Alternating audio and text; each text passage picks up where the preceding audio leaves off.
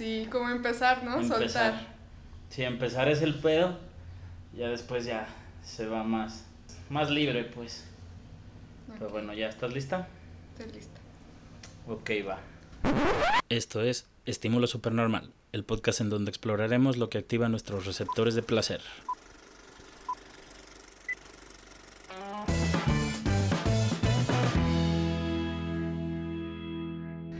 ¿Qué onda amigos? ¿Cómo están? Bienvenidos nuevamente a Estímulo Supernormal. Antes que nada, agradecerles a todos los que nos han escuchado. Está, está chido ver ahí que los numeritos crecen.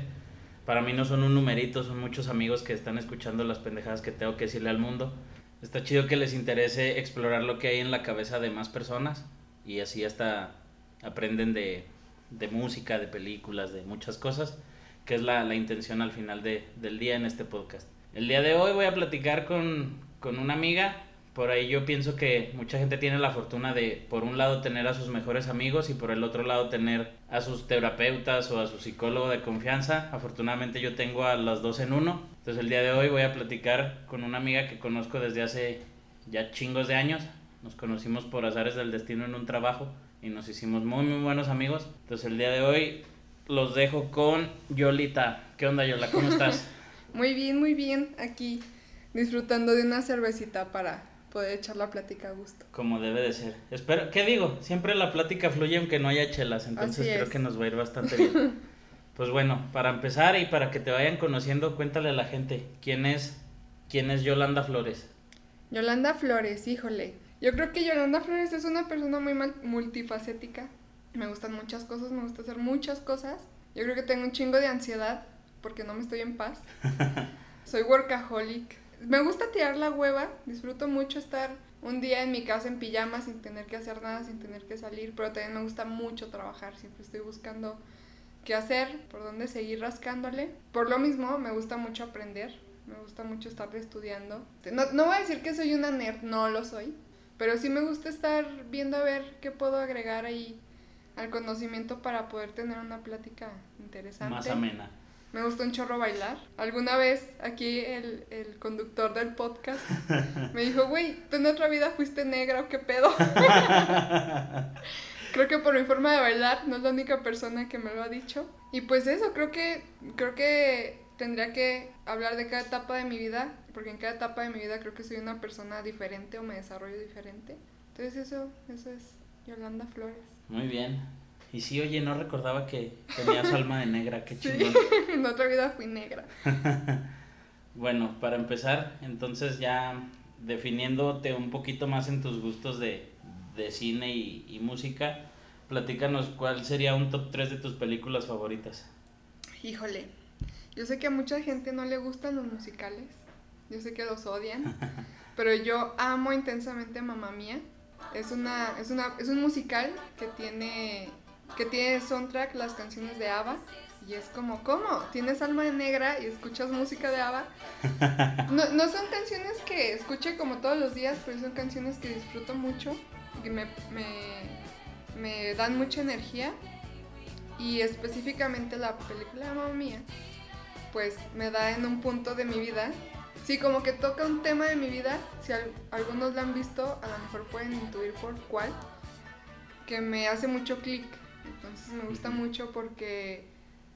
Porque creo que es algo de lo que a lo mejor casi no se habla, pero es algo que muchas personas pasamos. Claro. Y me, me entra por esa parte, me, me hace clic por esa parte. Así que véanla para que sepan de qué, de qué trata. Que digo, creo que aunque no les gusten los musicales, sería muy raro alguien que no haya visto aunque sea una parte de Mamma Mía, ¿no? Alguna canción o alguna Sí. escena. Porque aparte antes la pasaban en Azteca 7 creo que todos los sábados. Sí. Entonces, seguramente la llegaron a, a topar alguna vez en, en la televisión. Y si no, pues sí, aviéntense a la completa, está buena. ¿Qué opinas de la segunda parte? La segunda parte, curiosamente, no me hace clic. Porque la segunda parte habla de la maternidad y yo no soy mamá. No espero serlo pronto. este. Entonces, no. Me gustó la película, me gustó lo que hicieron con ella, me gustó este cómo la tejieron, pero no me hace clic. Pero sí es una película que vería muchas veces porque pues es la continuación de mi película favorita. Bueno, ¿cuál pondrías en tu número 2? Mi número 2, Eterno Resplandor de una mente sin recuerdo. Porque, ah, no mames, cómo me hizo pensar. Aparte de que no, no, no conozco mucho de cine, pero no sé si es premiada o no. Pero creo que es una gran actuación por parte de Jim Carrey y por parte de esta otra. Ayúdame a recordar el nombre. Ah, me la de Titanic. La, ella. Ajá.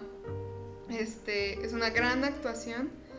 Me, me la pusieron en la universidad y fui la única que lloró en el salón. y en eso el, el maestro que nos la puso me decía, pero ¿qué, qué te hace clic? O sea, ¿por qué te, por, por qué te hace llorar? Y yo, güey, es que, no mames, se están olvidando, güey.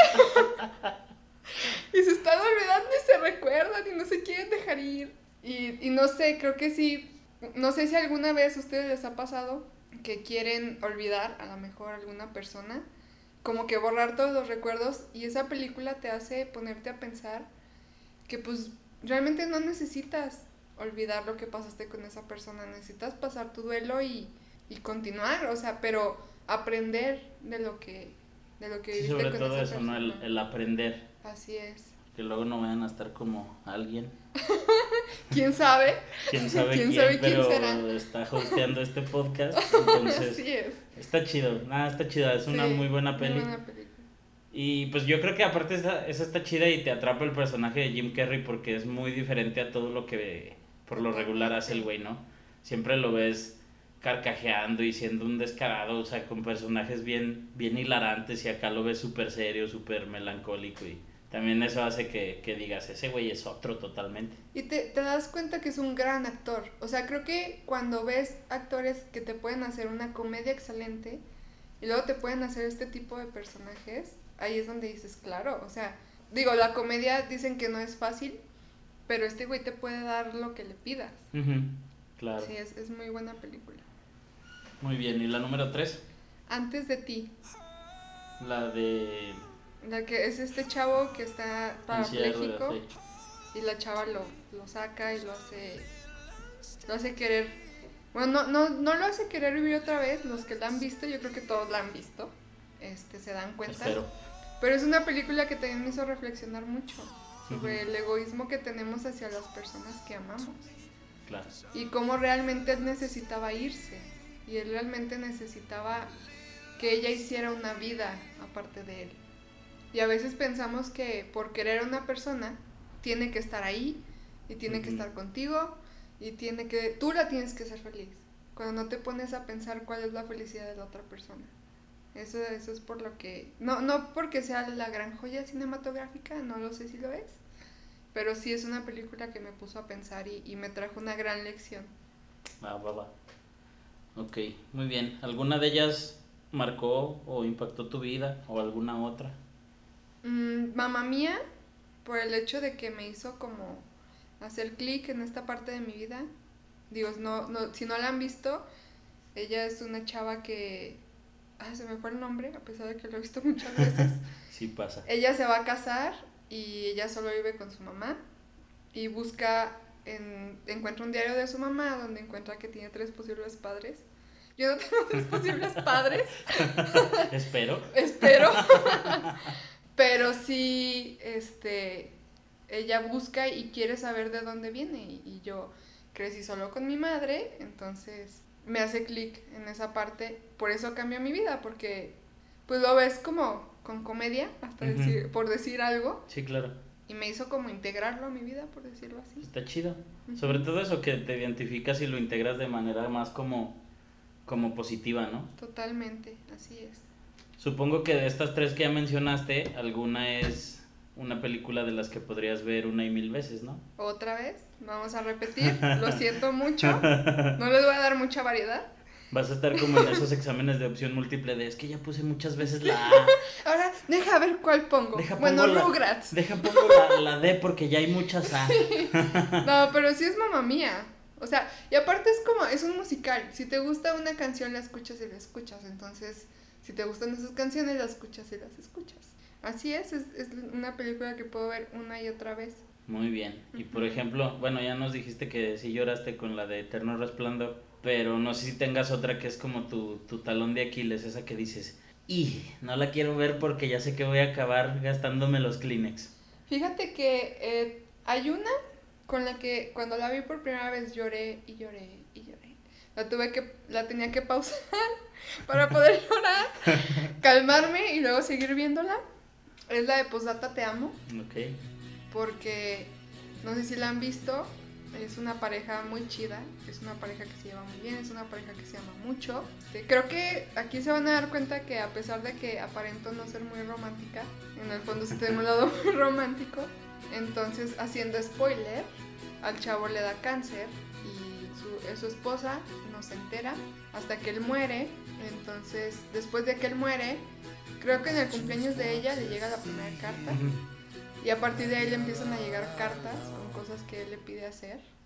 No mames, cada carta. No mames, ya le digo otra carta, güey. Ya me güey, soy de Escocia, güey.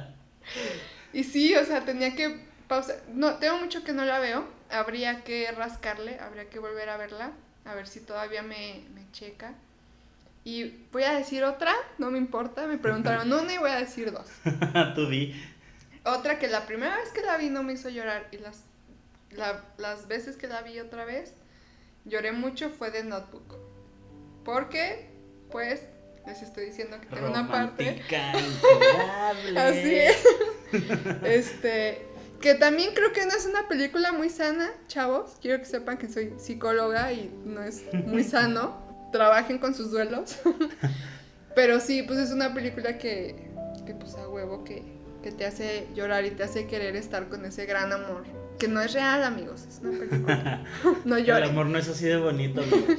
O sea, sí, pero también let it go. Ajá, sí, sí, claro. O sea- Más bien no es tan idealizado, pues. O sea, también el güey, no mames, se quedó esperándola, le construyó una casa. O sea, no, güey, no. O sea, let it go, chavos.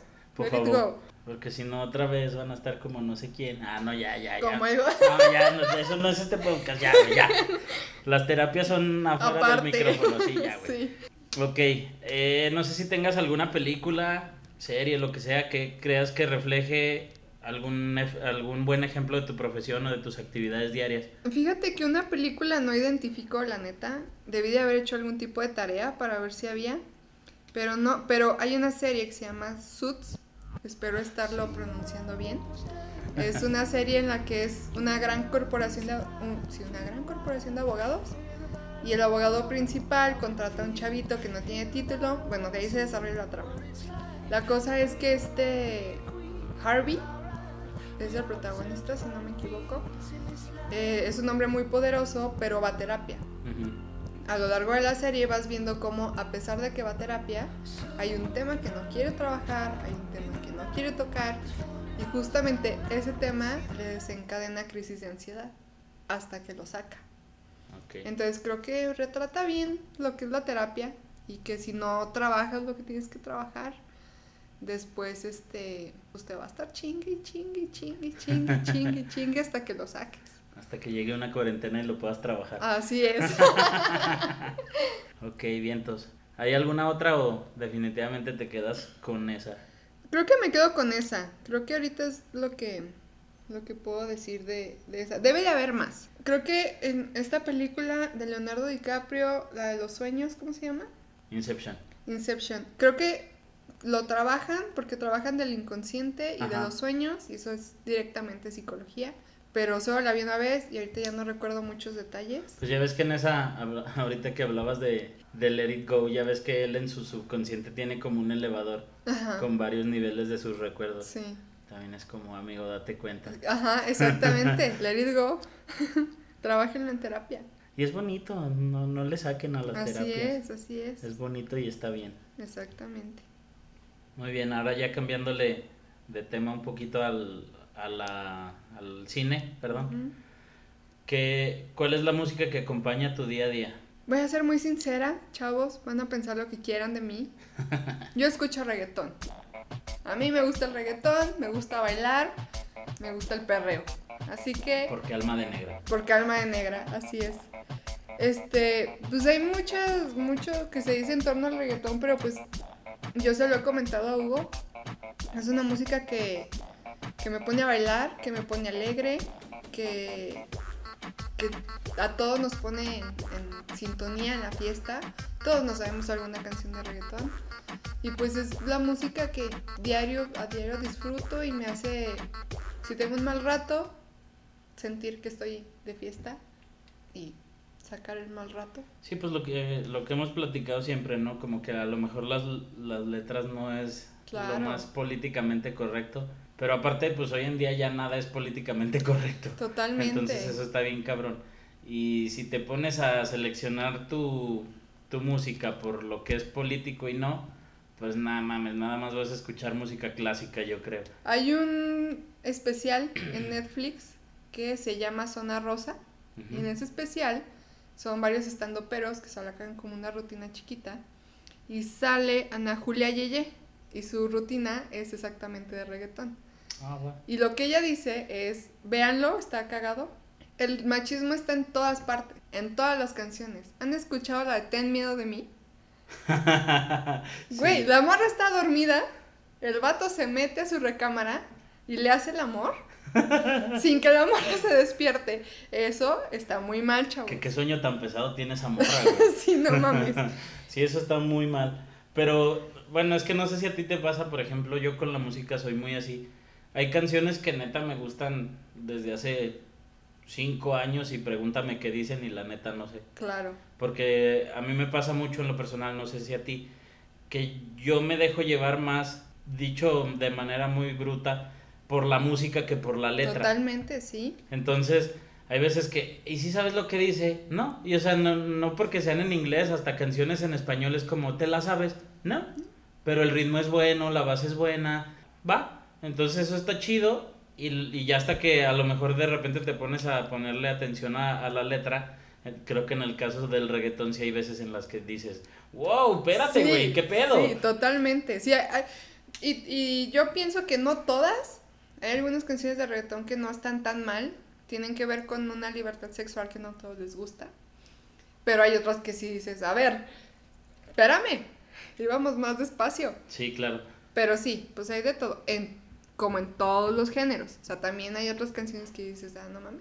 Que a lo mejor lo chido es eso, ¿no? Como, como bien platicas a veces que el reggaetón ha servido como, como, como estandarte o como himnos para, para mucho de este, de todo este movimiento del feminismo y, y la representación y liberación de, De la mujer. del mexican, no, no del No. mexican, del women power. Ah. Este, eso está muy chingón. Digo, a final de cuentas la música siempre ha sido una manera de expresión. Totalmente. Entonces, si no te expresas desde la música, va a estar muy cabrón que te expreses en otras cosas. Sí está chido que, que haya que haya canciones que, que la neta le den una, una patada o un golpe bajo al machismo porque están hablando de que la morra es libre y puede tener sexo con quien quiera y la neta eso en muchos lados todavía hasta, hasta el día de hoy es un Tabú. tema bien tabú y que lo, que lo estén expresando en las, en las canciones está perrón. O sea, sí está chido, creo que te da, te da esa diversidad que buscan todos y que busca la música. Y no me voy a meter en camisa de once varas, no voy, sí me considero feminista, este, no voy a hablar por todas las feministas, creo que hay muchos tipos de feminismo, pero me encontré un artículo que precisamente habla de eso, en el que el reggaetón no a todos les gusta o no está tan bien visto porque habla de la libertad sexual de la mujer. Y ahí es donde, como dicen por ahí, la puerca torció el rabo. Lo que te choca, te checa. Así es. Es básicamente eso. Entonces, no me da vergüenza. Aunque digan que es música basura, también le he comentado a Hugo, es un pedo generacional. También. Pero, por ejemplo, yéndonos a este tema de la representación de, de todo un movimiento, no sé si lo platicamos, la neta no me acuerdo.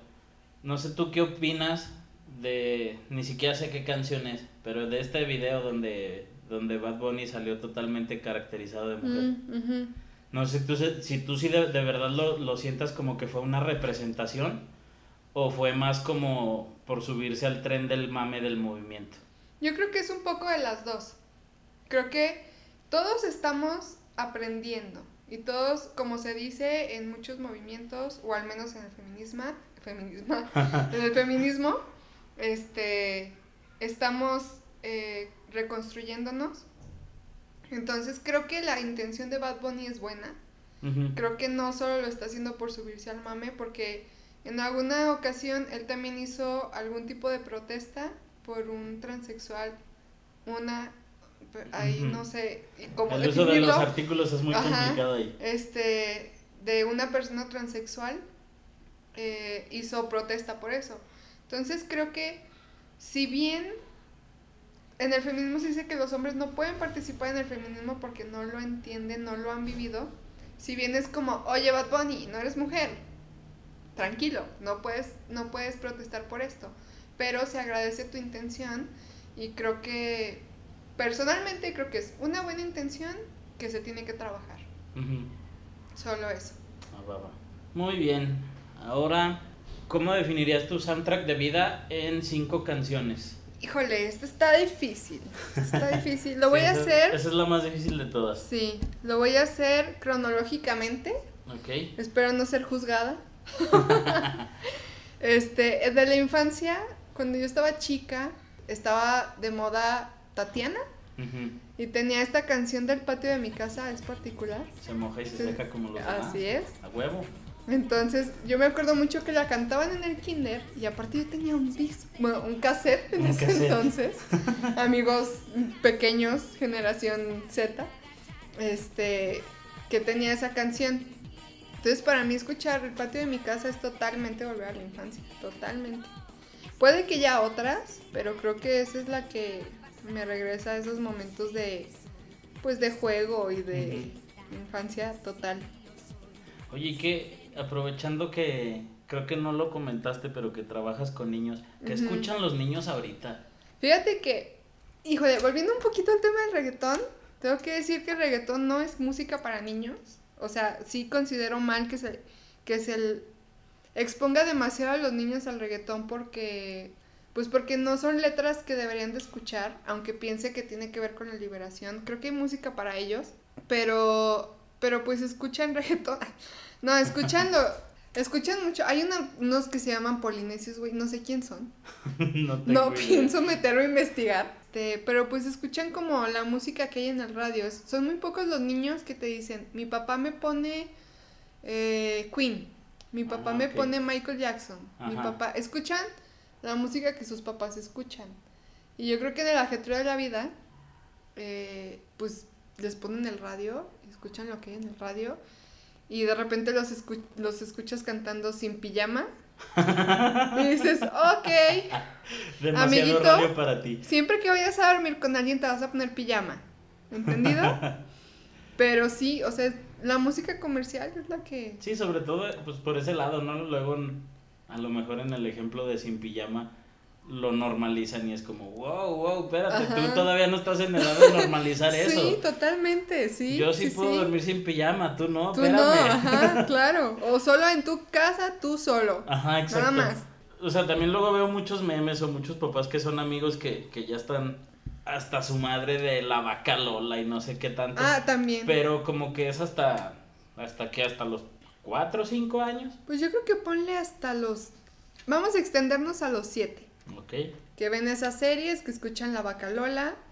Eh, todo el mundo no sabemos La Vaca Lola, aunque no tengamos hijos, aunque no trabajemos con niños, no sé por qué. Este... Pero sí, ya después empiezan como a poner más atención a, a lo que hay a su alrededor y pues eso es lo que hay, eso es lo que se les pone. Es como cuando nosotros de morritos nos llegaba Molotov. sí, sí. Yo me acuerdo que sonaba mucho Molotov cuando estaba todavía en la primaria. O cuando empezaba el reggaetón, que empezaba Daddy Yankee con gasolina y cosas así. Bueno, yo ya estaba en la secundaria. Que sí era, ah, sí. Bueno, es que gasolina sí fue como mi último año de primaria, de hecho. Pero, pero sí también era como, no andes escuchando esas canciones. Ajá, sí. O sea, y no digo como decirles, no escuches eso, simplemente no lo pongas. Si estás con niños, no lo pongas, punto. Ponles otra cosa, pon... Hay muchas baladas todavía, o sea, no, no, no tienen por qué... No porque esté mal, sino porque no, pues no están preparados para escucharlo abiertamente, claro, totalmente, sí. Muy bien, y después de el patio de la casa. Eh, Gorilas, Feel Good Inc. Ajá. Porque es una... Yo tenía una amiga en, en esos años. Yo fui criada con música de Vicente Fernández, de Alejandro Fernández, regional mexicano, totalmente. 100%. Así es lo que yo escuchaba. Entonces esta amiga traía como otra influencia de su familia y escuchaba. En ese entonces, güey, era cuando ponían videos en MTV. Uh, la joya. Entonces era Linkin, Linkin Park, Gorilas, todo esto. Y me acuerdo mucho de Phil Inc. Porque, no sé, como que me transporta a, pues a esta época que dije, wow, existe otra música. ¿Cómo que no nada más hay artistas en México? Ajá, así es. Ajá, hay música en inglés, qué pedo. ya sé. Es, y por eso me acuerdo mucho y creo que puede definir esa parte de, de mi vida. Vientos. Que ya estamos hablando que como secundaria más o menos, ¿no? Últimos de primaria, secundaria, Ok, más o menos, sí. muy bien. Número 3. Híjole, pues les estoy diciendo que yo crecí con el contexto de regional mexicano. Entonces entro secundaria y prepa y me vuelvo a juntar con personas que están este, en este contexto de regional mexicano. Y hay un artista que a mí me encanta. Me encanta, lo amo, también lo puedo escuchar mil veces, aunque ya no lo hago tanto. Joan Sebastián. Pues Joan Sebastián tiene un disco que se llama Más allá del sol y en ese disco viene la canción precisamente de Más allá del sol. Entonces escuchar ese disco o específicamente esa canción es como volver a la prepa, querer ponerme botín, pantalón de mezclilla y camisa vaquera y irme una charreada. y o sea, es una canción que me trae muy buenos recuerdos, es una canción que pues me transporta a esa etapa y es imposible negar que, que tengo una fatimera dentro de mí, sale a flote. Muy bien. Número, ¿qué, qué vamos? ¿Cuatro? Número 4. Ayer la vi de Juan Magán. Ah, de Juan Magán. Sí. No, tampoco no llegué tanto al regional mexicano. De Juan Magán. Es una canción que me transporta totalmente a mis épocas de universidad. Mis épocas de ir a los antros cada ocho días a bailar, Ujú. A, a barrer el culo con el suelo. Al revés. a barrer el suelo con el A culo, así es. desenterrar mamuts con el culo. Así es. Porque poniendo esa canción era como, no mames, shots. Y ponerme hasta la madre. Y llegar cruda a la universidad a curármela con marucha en Con Arizona. Maruchan. Uf. Este, y sí, o sea, es, es esa parte de el desmadre que traía en esa, en esa época que fue muy padre, fue muy divertido, hice muy buenas amistades. Que fue donde nos hicimos bien amiguitos. Fue donde nos hicimos bien amiguitos. Yo creo que a ti te tocó verme en pleno. Sí, nos- Desmadre. Nos, tocó en nuestros plenos desmadres. Sí, no mames. y pues sí, esa es la canción que me transporta a la todavía adolescencia.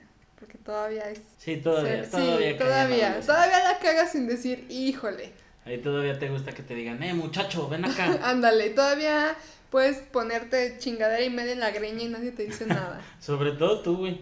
Eh, sí, soy muy fan de hacerme chingadera y media en la, greña, para que sepan. ya, ya casi no. Bueno, está bien. De todos modos estaba chido. Siempre era como llegar y, ahora qué se hizo esta mujer en la cabeza. Ahora con cabello rojo, ahora con cabello rubio, ahora con cabello castaño. Ya se lo cortó más, ya se lo dejó crecer. Yo creo que el, el- el más impactante fue cuando neta lo traías que como a media espalda y de repente llegaste Pelona. pelona y fue como, wow, ¿qué te hiciste? O sea, no pelona, este, rapada. Era este corte de. Es que en ese tiempo, güey, era la temporada hipster. Era hipster Ajá. en su apogeo. Entonces yo todavía uso lentes. Este, pero era cuando muchas de las morras nos cortamos el pelo como niños. Bueno, como hombres. Y nos dejamos una parte larga.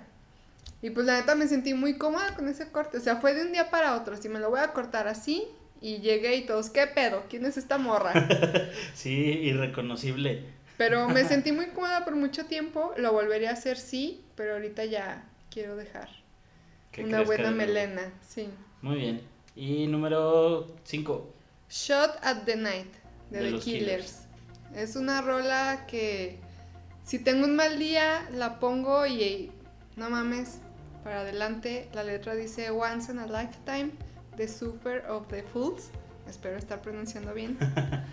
Este. Y si es una. Así. Solo hay una vez en la vida, hay que tomar las oportunidades, hay que hacerlo, hay que trabajar, hay que estudiar, hay que crecer así. Porque la vida se va y, y no, hay que, no hay que dejarla pasar. Aparte de que, así como les digo que escucho mucho reggaetón, también puedo reconocer que en los otros géneros hay grandes rolas. Y esta es una de las canciones que digo, qué rolón. Y estoy enamorada de Brandon Flowers. By the way. Aparte, sí, bien cabrón. Sí. Bueno, si pudieras revivir a un artista, ¿quién sería y por qué? Güey, Juanga. Va, ven. Juanga, Chido, chido. Juanga. Sí. O sea, ya estás hasta la madre en la peda, güey. Estás hasta el culo. Y Juanga. Pones sí. a Juanga, güey. Por ejemplo, les digo que soy muy fan de Joan Sebastián. Pero no podría revivir a Joan Sebastián porque en la última temporada de su vida hizo mucha canción que la neta Sí, ya no, no, sus rolitas con los Black Eyed ya no. ya no funcionaban. Ay, mi Joan, ¿qué andabas haciendo?